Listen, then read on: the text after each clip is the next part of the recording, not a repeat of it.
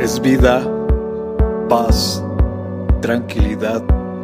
Les habla Hugo Fortes y esto es Palabra con Poder. Bienvenidos, este es el contenido de hoy.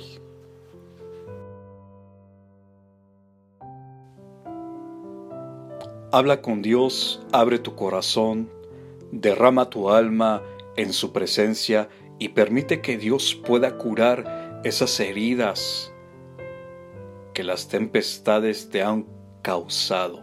Solo Él puede renovarte para seguir adelante. Solamente Dios es el único refugio y restaura tu vida en verdad.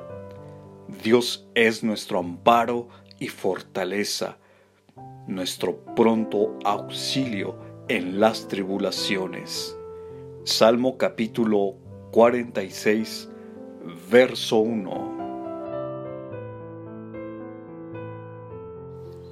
Comparte, será chévere.